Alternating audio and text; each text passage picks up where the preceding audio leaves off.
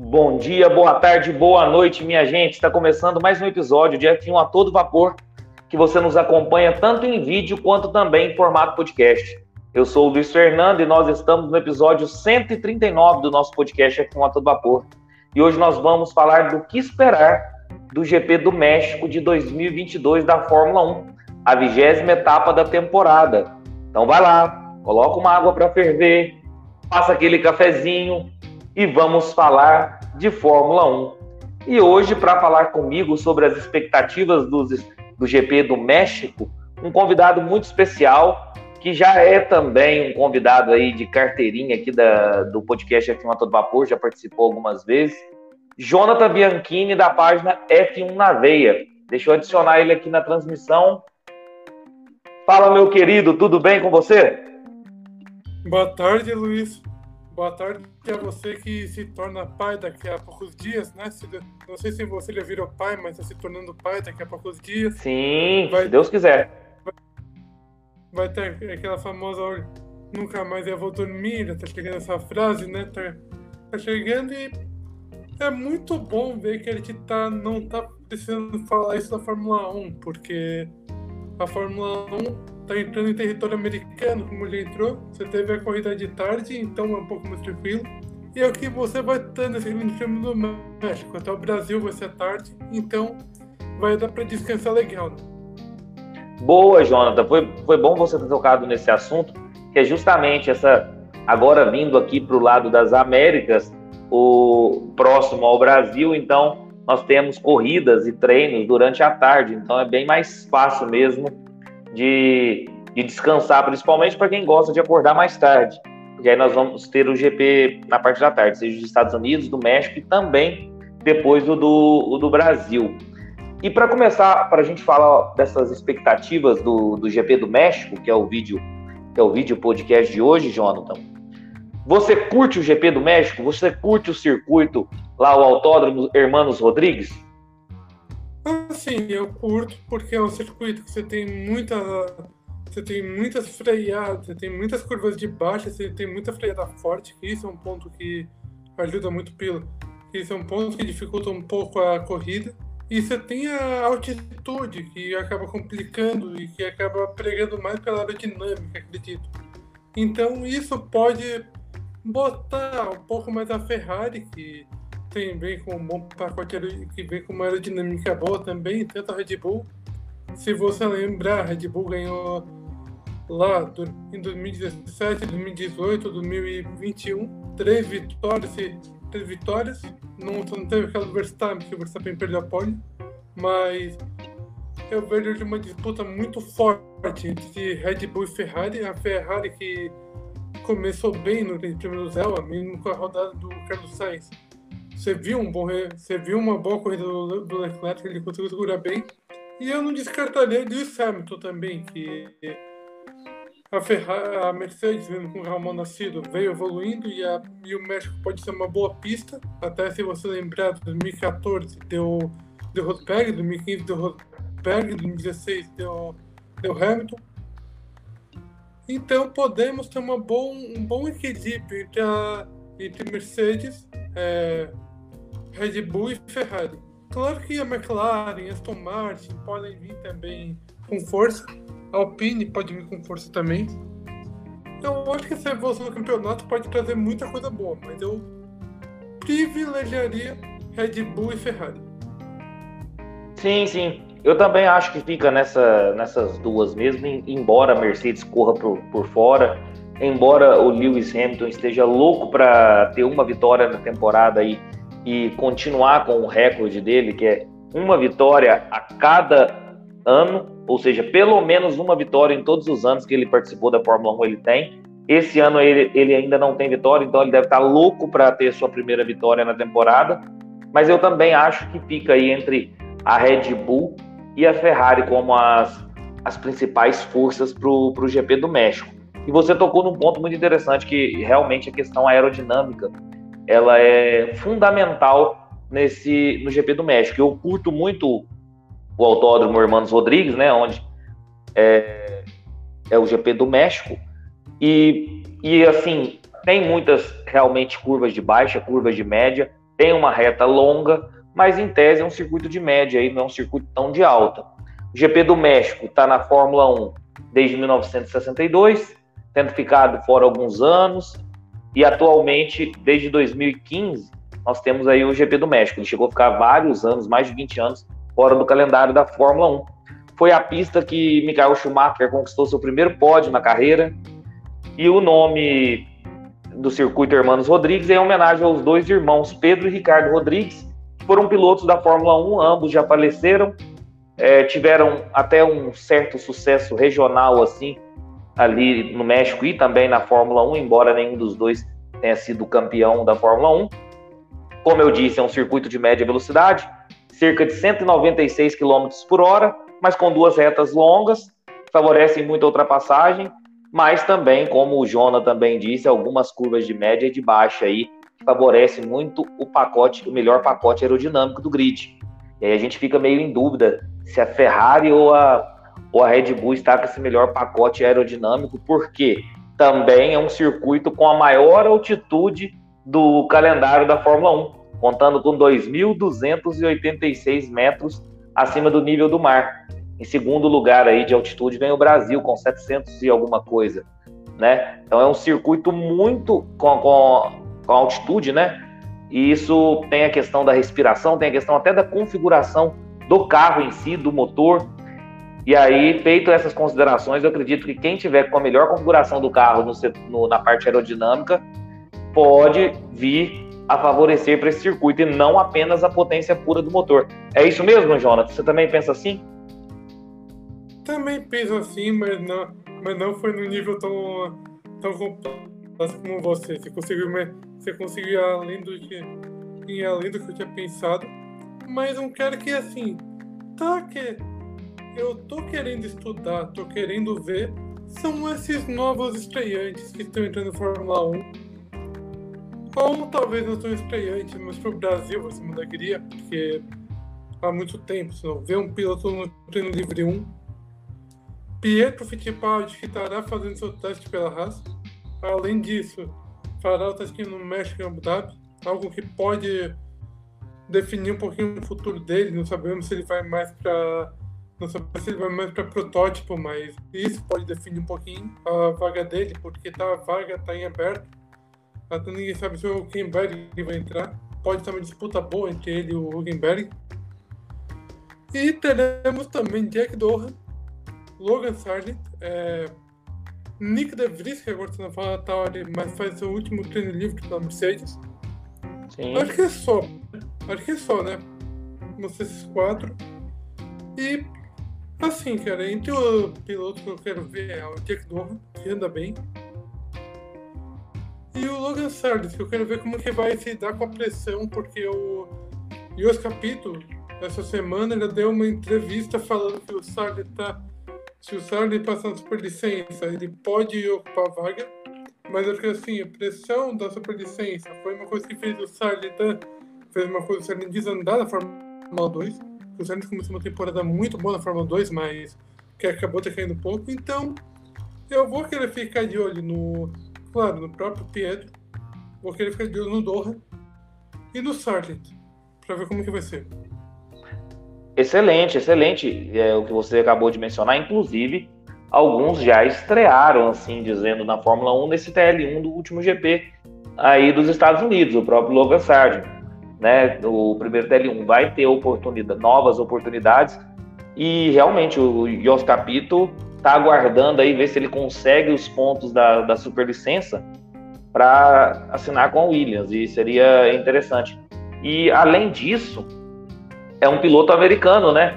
Então tem todo um interesse aí da Liberty de, de difundir a marca ainda mais nos Estados Unidos. Já tere, nós teremos três corridas nos Estados Unidos no ano que vem e ainda um piloto americano no grid seria muito interessante. Eu acho que existe interesse da Williams, existe interesse da, da Liberty, da própria Fórmula 1, para que se tenha um piloto americano e ele é um piloto americano muito bom. Temos que ver como ele vai se portar na Fórmula 1. Você falou muito bem, a questão da pressão realmente na Fórmula 1 faz toda a diferença. E voltando a falar do, do circuito, ô Jonathan, Uma, uma, uma parte do circuito que eu curto muito, não sei se você curte também, aquela sessão daquele estádio ali, que os carros fazem em baixa velocidade, para que o público todo veja os carros de perto ali passando, é incrível, né? Acho que só no México que tem um setor tão lento assim, com um público tão grande, para que possa ver os carros de pertinho ali, aquele terceiro setor da pista. Você curte também? Dos setores que eu curto, porque naquele caminho você consegue, além disso, você consegue se defender de quem vem. Porque, tipo, a pessoa vai querer te ultrapassar naquele setor, aí você consegue fazer a defesa e não permite que ela ultrapasse. Porque é um ponto bom de ultrapassar ali no final da reta dos boxes, mas aquele ponto lá, que você dá uma fechada na pessoa, aquilo não permite que quem esteja atacando consiga terminar a ultrapassagem, porque o ponto de DRS, a asa, o ponto de DRS é muito curto, então você não consegue nem ultrapassagem. Talvez o ponto interessante de ultrapassagem seja naquela reta, na reta do box, onde você pega o vácuo, onde você consegue um vácuo. Fora isso, é um pouco mais difícil a ultrapassagem. Claro você consegue, mas você tem que ir muito no arrojo. Verdade. Você até mencionou uma questão interessante também. É, realmente, ali é um, um excelente ponto de estratégia de defesa, mas depois que abre a, aquela reta enorme ali de 1,2, se eu não me engano, quilômetros, e com o DRS aberto, dependendo, fica muito difícil de, de não ceder a ultrapassagem.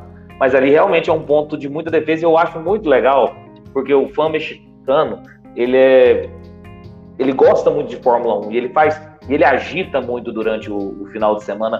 E aquela, aquele terceiro setor da, da pista ali, onde tem o estádio, toda aquela torcida gritando e os pilotos passando bem devagar ali, cara, é muito legal. Eu acho que deve ser, assim, ver uma corrida no México nesse setor da pista deve ser impressionante, deve ser interessantíssimo. Deixa eu aproveitar aí para dar um, um, um, boa tarde para o Pablo, que está nos, nos assistindo aí, que está participando da nossa live. Depois nós teremos papo de boteco hoje, Pablo. Sim, se Deus quiser. Pode complementar aí, Jonathan. Eu só fui dar uma boa tarde aqui para o Pablo que está nos acompanhando.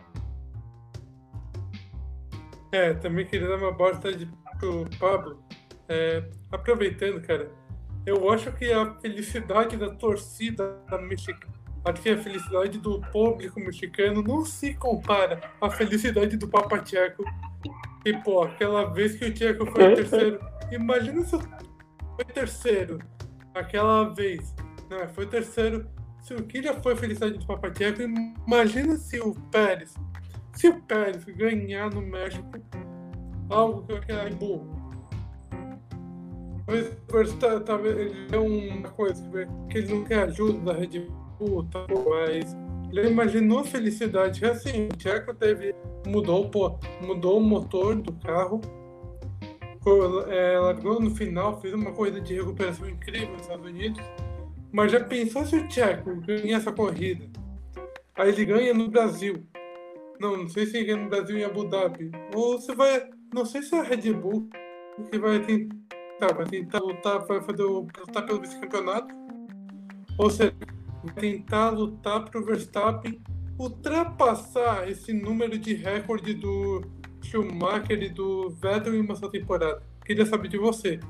Será que veremos a Red Bull é, fazendo o Verstappen passar o recorde ou será que veremos a Red Bull trabalhando para o Tcheco para o Tcheco poder chegar em primeiro? Porque não é nem questão de trabalhar para o Tcheco, o carro está feito para o Max. Será que, teria que mudar o carro para adaptar para o Tcheco. Então acho que a Red Bull não tentaria isso. Sem contar que o. Sem contar que eles que eu gosto do Tcheco, mas sem contar que eles que o, o Max, o Max tem propriedade no carro, o Max conhece o carro, conhece tudo, sabe lidar com a Ferrari, sabe lidar com a Red Bull. O Tcheco também sabe, mas acho que eles vão postar mais no Max. Ah, eu não tenho dúvida disso. Eu não acho nem só pela Red Bull, porque o que, que acontece, ô Jonathan? Na minha opinião, independente de quem vença, se for dobradinha, é os mesmos pontos que vai para a Red Bull. Eu acho que o Verstappen não cede de maneira alguma uma vitória. Eu acho que o, que o Pérez tem grande chance de vencer no México, é a casa dele, e, e, a, e na verdade até estou torcendo para que o Pérez vença essa corrida. Pô, ele tem que ganhar na casa dele. mas eu acho que o Verstappen não vai abrir mão das outras, não. E, e o Verstappen, eu acredito certamente que ele irá bater esse recorde do, do Schumacher e do Vettel, sim. Porque para a Red Bull, o interessante é os dois na frente. Não importa a ordem. E eu acho que o Max Verstappen não tem o perfil de ceder, de ceder vitórias.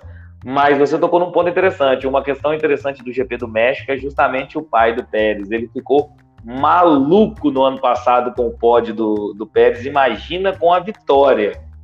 Deixa eu aproveitar aqui para dar uma boa tarde também para o Vinícius Bernardes, que está nos acompanhando aí. O Vinícius, que inclusive já está convidado para fazer a, a, live de análise do GP do México comigo aí. Ele falou que acha que vai ter um GP bem movimentado. Eu também, embora o México não proporciona corridas tão boas, Vinícius. O México não é palco de grandes corridas, não. Mas tomara que tenhamos um, um GP movimentado. É, e outra coisa que você falou, Jonathan, tanto da questão do pai do Pérez, que é, é realmente muito interessante, eu acho que ele ficou maluco ano passado com o pódio, imagina com a vitória do, do seu filho, é que aquele GP do México, para mim, marcou muito um, um semblante de, do Hamilton ali plenamente derrotado. Ali, ali, no GP do México do ano passado, quando o Verstappen venceu, o Hamilton ficou todo abalado, mas aí depois parece que ele renasceu das cinzas igual uma fênix, e no Brasil ele fez aquele trabalho impecável, sensacional, seja na corrida sprint, ou seja na corrida principal, e aí deu um gás para que ele levasse a disputa do título até a última corrida em Abu Dhabi. Mas ali, quando eu vi o semblante do Hamilton no GP do México, realmente eu falei, nossa, eu nunca vi o Hamilton tão abalado, tão derrotado assim. Mas depois ele fez um excelente trabalho nas outras corridas, foi Brasil, é, Arábia Saudita, é, etc., Qatar, se não me engano, e depois foi decidido em Abu Dhabi. Ou, é, ou, é, não, é, não é isso? Desculpa. Opa! Não, não escutei o que você disse. Que, ah. que coisa. Ah, eu pergunto a você. Não, agora tá me escutando? Tô te escutando. Agora eu tô. Chegou a dar uma travadinha. Tá escutando? Tô te escutando. O eu queria saber. O eu queria saber. É uma coisa que você falou sobre esse sempre do Hamilton. Aproveitando, sei que não tem muita o teto de gastos da Fórmula 1, aproveitando, a gente viu, a gente viu que a Red Bull pode ter passado o limite orçamentário, como passou, e a gente não sabe qual é a punição. Que punição? Vai ser uma coisa financeira? Vai ser uma coisa será que vão tirar os pontos da Red Bull que deu os títulos que deu o título ao Verstappen? Na minha opinião, a o Hamilton pensou, pô, ele pensou assim, tá, o Max ganhou esse problema. Nem o Hamilton ele superou, vai continuar com até do campeonato, mas eu acredito que essas últimas corridas ainda vão trazer uma questão financeira muito forte e a gente não sabe qual vai ser o impacto para a Red Bull no que vem. Sim. É, travou aqui, Jonathan. Eu vou continuar a questão. Eu acho, eu acho que não vai, eu acho que não vai ser uma punição tão severa assim. Eu acho que vai ser apenas uma multa. Eu acredito que a Red Bull não tenha, não venha perder pontos, até porque o regulamento, é, a princípio eles, eles só infringiram 5%, né, dos gastos. Então não prevê uma punição tão severa. Então acredito que vai ser uma multa para a Red Bull, mas nada de uma punição muito severa. Deixa eu pegar um comentário aqui, o Vinícius. Minha dúvida é que em que volta o Latifi vai estampar o carro da Williams no muro da saída do estádio, porque ele vai bater. É realmente o Latifi aí a gente nunca pode duvidar dele, né? E, e ele também no que a gente estava falando aí sobre a Red Bull, ele mencionou no comentário dele, acho que o Max não vai ceder a vitória para o Pérez. Uhum. E também acho que nem o próprio Pérez gostaria de ganhar assim, em caso assim. Na verdade, o Pérez, inclusive, já deu uma declaração hoje, justamente falando que ele não quer facilidade na, no GP do México. Se ele quer, se for para ganhar, tem que ser por próprios méritos. Até interessante o Vinícius ter mencionado isso no comentário, porque o próprio Pérez deu uma declaração hoje, mais ou menos, sobre isso. Vamos falar aqui os dados aqui do, do GP do México. O circuito é o Autódromo Hermanos Rodrigues, uma extensão de 4.304 metros, serão 71 voltas, perfazendo aí uma distância total de 305,354 quilômetros, 17 curvas e dois pontos de DRS. Volta mais rápida, Valtteri Bottas em 2021 com tempo de 1,17,774. Mencionar alguns fatos aqui, algumas curiosidades, ô, ô Jonathan, vamos ver se, se você já sabia de algumas delas, em referente ao GP do México.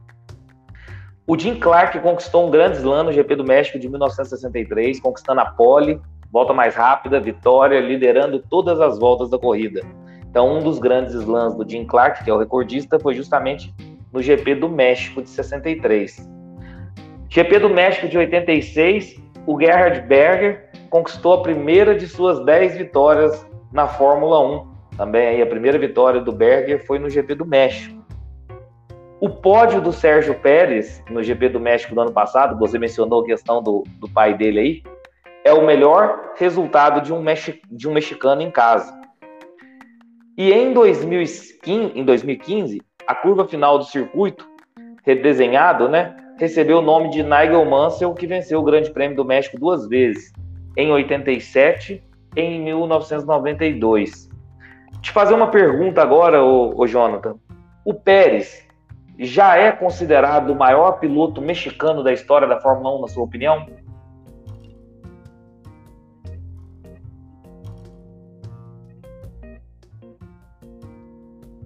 Não estou te ouvindo. Acho que deu uma travadinha aí, Jonathan.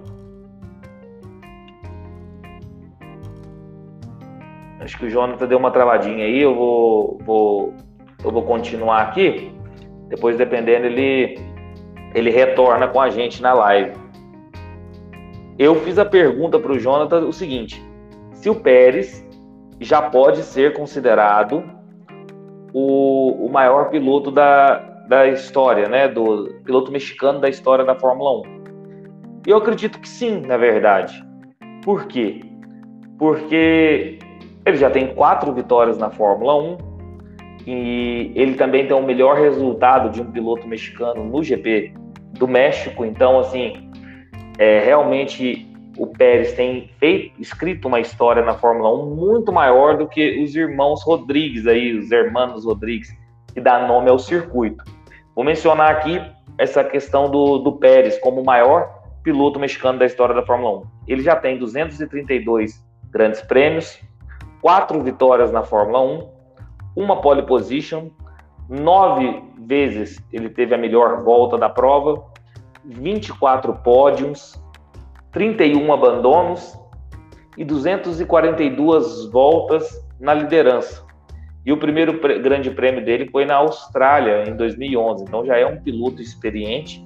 E eu acho que com esses números, o Pérez já pode ser considerado o maior piloto mexicano da história da Fórmula 1, superando aí os, os irmãos Rodrigues, né? Ele já tem números e também história para estar tá aí na cabeça como o melhor piloto mexicano da história da Fórmula 1. Outra questão que eu iria ver com o Jonathan e agora eu comento com vocês que está nos acompanhando aqui, em relação àquela questão da punição do Fernando Alonso. Nós tivemos aí o Fernando Alonso punido em 30 segundos no último GP, e me parece que ainda vai ser julgado pela FIA aí o recurso da Alpine. E eu acredito, eu até falei, comentei isso na, na live anterior, eu acredito que o Alonso pode vir a reverter essa punição, porque eu acredito que foi muito arbitrária ali, sem considerar os aspectos, até porque a Alpine recorreu no prazo legal, a Haas protestou no prazo, a, a, fora do prazo, assim dizendo, e, e, a própria FIA em nada se manifestou durante a corrida em relação ao Alonso, por isso que ele continuou transitando com seu carro, independente do, do dessa questão do perigo que poderia ser causado aí com a questão do retrovisor balançando do, retro, do retrovisor um pouco solto. Então, por próprio erro da FIA e também pela Haas ter protestado não no tempo correto, eu acredito que o Alonso tem grande chance de reverter essa punição. Estamos aguardando a decisão aí da FIA, que acredito que seja ainda essa semana, provavelmente hoje. de acordo com, com as fontes que, que eu li na, na internet. Outra questão que eu queria mencionar, o Jonathan não voltou ainda para a live, então eu continuo aqui mencionando todos os, os pormenores sobre as expectativas do GP do México, é que nós tivemos hoje a notícia de que o GP do México foi renovado até 2025. E eu, particularmente, gostei muito da, da notícia. Primeiro, que é um, é, é, um GP que eu gosto muito por conta do circuito e por conta do calor do, do público mexicano que, que é muito fã da Fórmula 1. Nós temos lá 300 mil pessoas acompanhando todo o GP do México, geralmente 300, 300 mil, 330 mil pessoas acompanhando, então realmente é um fã de Fórmula 1, além de ser um GP aqui da nossa, da, que vem para as Américas, né? Então eu acho interessante a, o GP do México renovado, gostei muito. Um horário muito bom de se assistir a corrida. Então fiquei feliz com a notícia. Queria, eu iria olhar também a, a opinião do Jonathan, mas ele não voltou para a live ainda, ele teve um problema de conexão. Talvez ele volte ainda quando nós estivermos conversando. E aí eu pego a opinião dele. Mas então gostei muito da renovação do, do GP do México até 2020. Desculpa, até 2025. Outra questão que eu queria mencionar, que foi falado hoje também, é que o Nick De Vries já é piloto da AlphaTauri para o ano que vem. Ele vai participar do TL1 pela Mercedes nesse final de semana no lugar do George Russell. Ou seja, no carro do George Russell, o Nick De Vries vai fazer, vai realizar o TL1 pela Mercedes. E eu estou muito empolgado para ver o desempenho do, do Nick De Vries na, na Mercedes nesse final de semana. Por quê? Porque o Nick De Vries tem se mostrado é, um piloto extremamente consistente, seguro de si, fez uma estreia excepcional pela Williams, inclusive conseguiu a, a assinatura com a AlphaTauri justamente por conta disso. E agora ele tem a oportunidade de testar a, uma, a Mercedes, que é um dos carros de ponta, no TL1 nesse final de semana. E o Jonathan voltou aí, eu vou até perguntar a opinião dele em relação a isso. Você também está com uma expectativa boa, Jonathan, com o Nick De Vries no TL1 pelo um carro de ponta, ou seja, pela Mercedes nesse final de semana? Oh, eu tô com expectativa em cima dele, até porque o De Vries fez uma a primeira corrida dele, disse tudo que ele podia fazer. Pô, chegar em P2 com chegar em P9 com uma Williams não foi fácil dois pontos, ah, também foi isso que deu ele um lugar AlphaTauri, lugar muito merecido por sinal. Eu acho que o De Vries é sempre um é sempre um destaque que você tem que levar parte. Você, tem, tem, você sempre tem que ficar atento com o De Vries. Sim, é, e, e, realmente ele fez uma estreia muito satisfatória. O que ele fez pela Williams em pouco tempo e o resultado que ele conseguiu foi impressionante. Isso garantiu ele um contrato na Fórmula 1 para o ano que vem. E agora ele tem a oportunidade de, de guiar um carro que a gente pode dizer um carro de ponta. Então eu estou com muita expectativa em relação ao que o Nick De Vries pode fazer no TL1, principalmente na questão de tempo aí. Vamos ver o desempenho dele nesse final de semana com, com a Williams. Em relação ao GP do México, deixa eu falar rapidinho aqui os maiores vencedores. O Jonathan chegou até a falar um pouquinho no, no início da live. Max Verstappen, três vitórias, seguido de Jim Clark, Nigel Mansell, Alan Prost e Lewis Hamilton, cada um com duas vitórias, ou seja, Max Verstappen já é o que mais venceu aí no GP do México. Poles position, Jim Clark tem quatro poles, Ayrton Senna três poles e Nigel Mansell duas poles. Mais pódios no GP do México. Max Verstappen com três é, desculpa, Jack Brabham, Danny Hilme, Danny Hilme e Ayrton Senna e Nigel Mansell e Patrese. Ricardo Patrese com quatro pódios, aí sim, seguido de Verstappen, Alan Prost, Gerhard Berger, Valtteri Bottas e Lewis Hamilton, cada um com três pódios. A equipe mais vencedora, nós temos a Lotus, McLaren, Williams e Mercedes e Red Bull, cada uma com três vitórias, e a Ferrari com duas vitórias. Os últimos vencedores do GP do México, Jonathan também chegou a mencionar no início da live. Em 2021, Max Verstappen, 2020 nós não tivemos por conta da pandemia do coronavírus. 2019 Lewis Hamilton, 2018 Max Verstappen, 2017 Max Verstappen, 2016 Lewis Hamilton. Vamos falar um pouquinho aí do resumo que aconteceu na última corrida em 2021. Não foi lá uma corrida excepcional, mas tivemos uma largada excepcional do Max Verstappen, né, Jonathan? Ficando na cola do Valtteri Bottas ali, é, pegando um pouco do vácuo e depois freando para lá do Deus me livre e ultrapassando o Bottas. Você lembra dessa da, do GP do ano passado? Eu lembro, que até o Sérgio Maurício, até o Sérgio Maurício falou: larga bem Lewis Hamilton. Mas peraí, vem Verstappen, vem Verstappen, vem Verstappen, vem por dentro, vem Verstappen, eles fazem uma linha de três. Marco Verstappen assume a ponta espetacular. Foi espetacular mesmo, Jonathan. Ele fez aquela curva, ele freou para lá do Deus me livre, justamente para poder ultrapassar o Bottas. Ele fez uma largada excepcional. Aí durante a corrida não foi uma corrida tão excepcional assim, foi até um pouco morna, mas nós tivemos aí a vitória do Max Verstappen, o segundo lugar do Lewis Hamilton e o terceiro lugar aí completando o pódio, o Sérgio Pérez. E aí foi a festa foi toda por conta do Sérgio Pérez, né? O público mexicano o abraçou demais por conta do pódio e o melhor resultado de um mexicano no GP do México. O pai dele maluco lá naquela na torcida perto do estádio. Realmente foi interessante. E para quem e para quem quer conferir essa análise completa do, do GP do México do ano passado, é o episódio 28 do nosso podcast. É só ir lá conferir. Depois da nossa live, vai lá, dá uma conferida, seja no YouTube ou seja no Spotify ou em qualquer agregador de podcast que você, você ouça o nosso podcast. É o episódio 28. Quer completar alguma coisa aí, Jonathan, da corrida do ano passado? Bom, eu não quero. É, a única coisa que eu quero falar da rodada do Valtteri Bottas e no final a disputa espetacular do Pérez com Hamilton, o Pérez que quase tomou a segunda posição, né? Uhum. É, só isso que eu tenho a falar. Boa. É, agora, o que esperar para 2022? Nós falamos aí no início da questão do pacote aerodinâmico, da altitude que vai ter influência no, na, na, na ali no, no ajuste do carro e que essa pista em si, o melhor pacote aerodinâmico vai, vai realmente fazer diferença.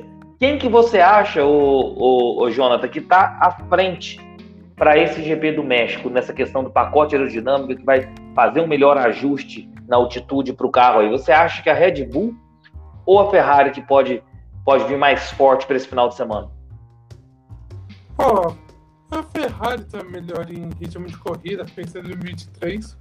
Então acho que vai ser uma disputa bem boa entre Red Bull e Ferrari. Uhum. Algum favorito? Um favorito, prefiro não. Prefiro ver disputa na pista, mas eu acho que o Verstappen já foi campeão, acho que ele vai tirar. Eu acho que ele vai largar bem com. Acho que ele vai largar de uma maneira bem conservada se ele vê o Tcheco tentando fazer ultrapassagem, tentando, largando bem, ele vai conservar, pelo menos ter a segunda posição. Talvez a equipe vai pedir para ele conservar a segunda posição e ficar sendo que meio que uma defesa do Pérez, do Pérez segurando o Leclerc. Aí eu acho que no final o Verstappen vai. Não sei se o Verstappen vai tentar atacar, mas acho que o Verstappen, vendo que o Pérez vai largar bem, ele larga do seu lado, e tudo depende da posição que o Tcheco vai largar. Mas acho que se largar na ponta, na frente, eu acho que o Verstappen vai deixar o Pérez embora. Até porque pro Pérez vencer no México. E vai ficar. E o Verstappen fica, fica segurando o Leclerc, o pessoal. Entendi.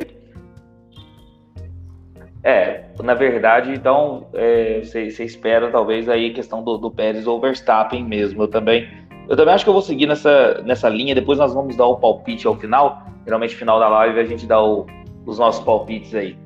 Previsão do tempo. Sexta, mínima, né? Sexta, amanhã, na verdade, né? Mínima de 13 graus e máxima de 27 graus com previsão de sol. Sábado, o tempo parcialmente nublado, mínima de 13 graus e máxima de 25 graus.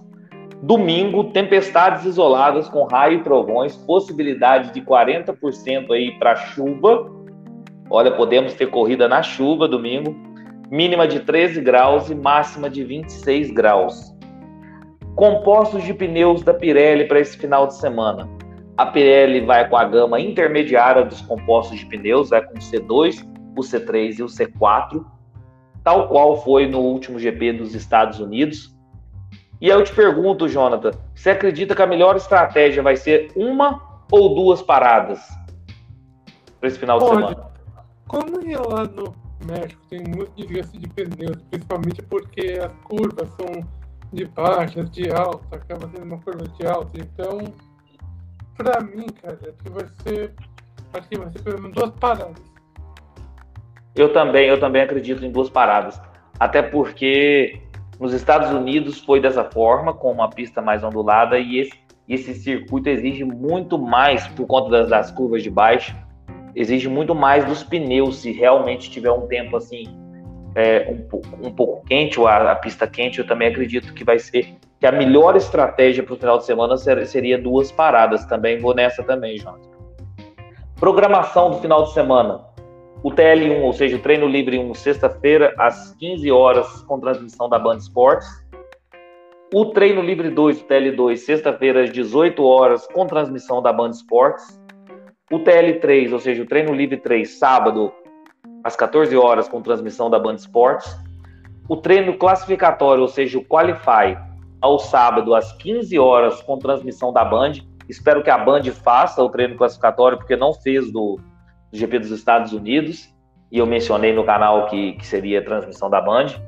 E a corrida no domingo às 17 horas com transmissão da Band, mas já vi notícias que vai ser uma corrida que vai ter a transmissão da Band, mas vai ser é, concomitantemente o resultado das eleições. Então, é, acredito que várias partes ou trechos da corrida pode ser que a gente não, não consiga assistir por conta do resultado das eleições o que também é complicado, né? Por, pelo menos se na Band Esportes tivesse a corrida, se tiver a corrida completa, melhor. Porque eu já ouvi a notícia que vai ser a corrida na Band, mas vai ter notícias das eleições em tempo real e pode ser que a gente perca algum trecho da corrida. Então, já estou avisando para quem nos segue é, e nos ouve também em formato podcast que pode acontecer isso aí. Então, dependendo, vai para a Band Esportes, que talvez lá não tenha essas interrupções em relação ao resultado das eleições. Fechado esse aspecto, Jonathan, agora nós vamos para os nossos palpites. E aí não pode ficar em cima do muro, não. Eu também não vou ficar em cima do muro, não. Para você, nesse final de semana, pole position do GP do México, quem que você aposta?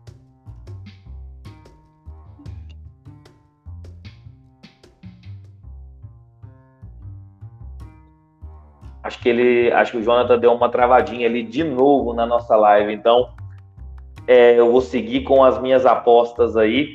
Depois eu peço ele para comentar no, no, vídeo. Ah, não, voltou. Tá me ouvindo, Jonathan? Não, realmente ele tá, ele, ele tá travado mesmo. Ele não tá conseguindo, não tá conseguindo me ouvir, não. Deixa eu ver. Tá me ouvindo, Jonathan? É, ele saiu, ele saiu da live. Então vamos manter realmente está com problemas técnicos hoje aí.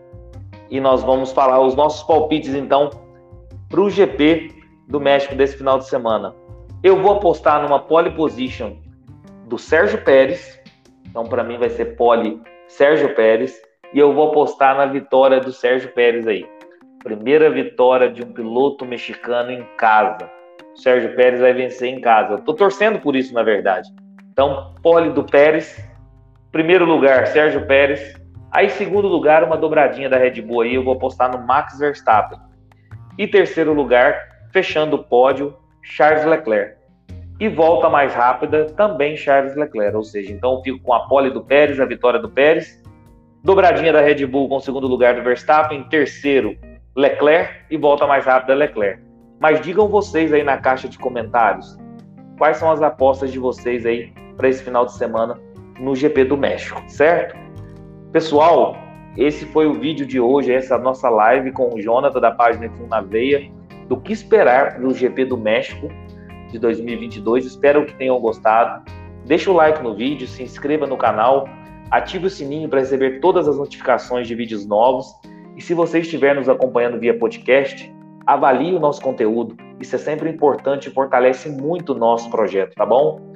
Um abração a todos e fiquem com Deus.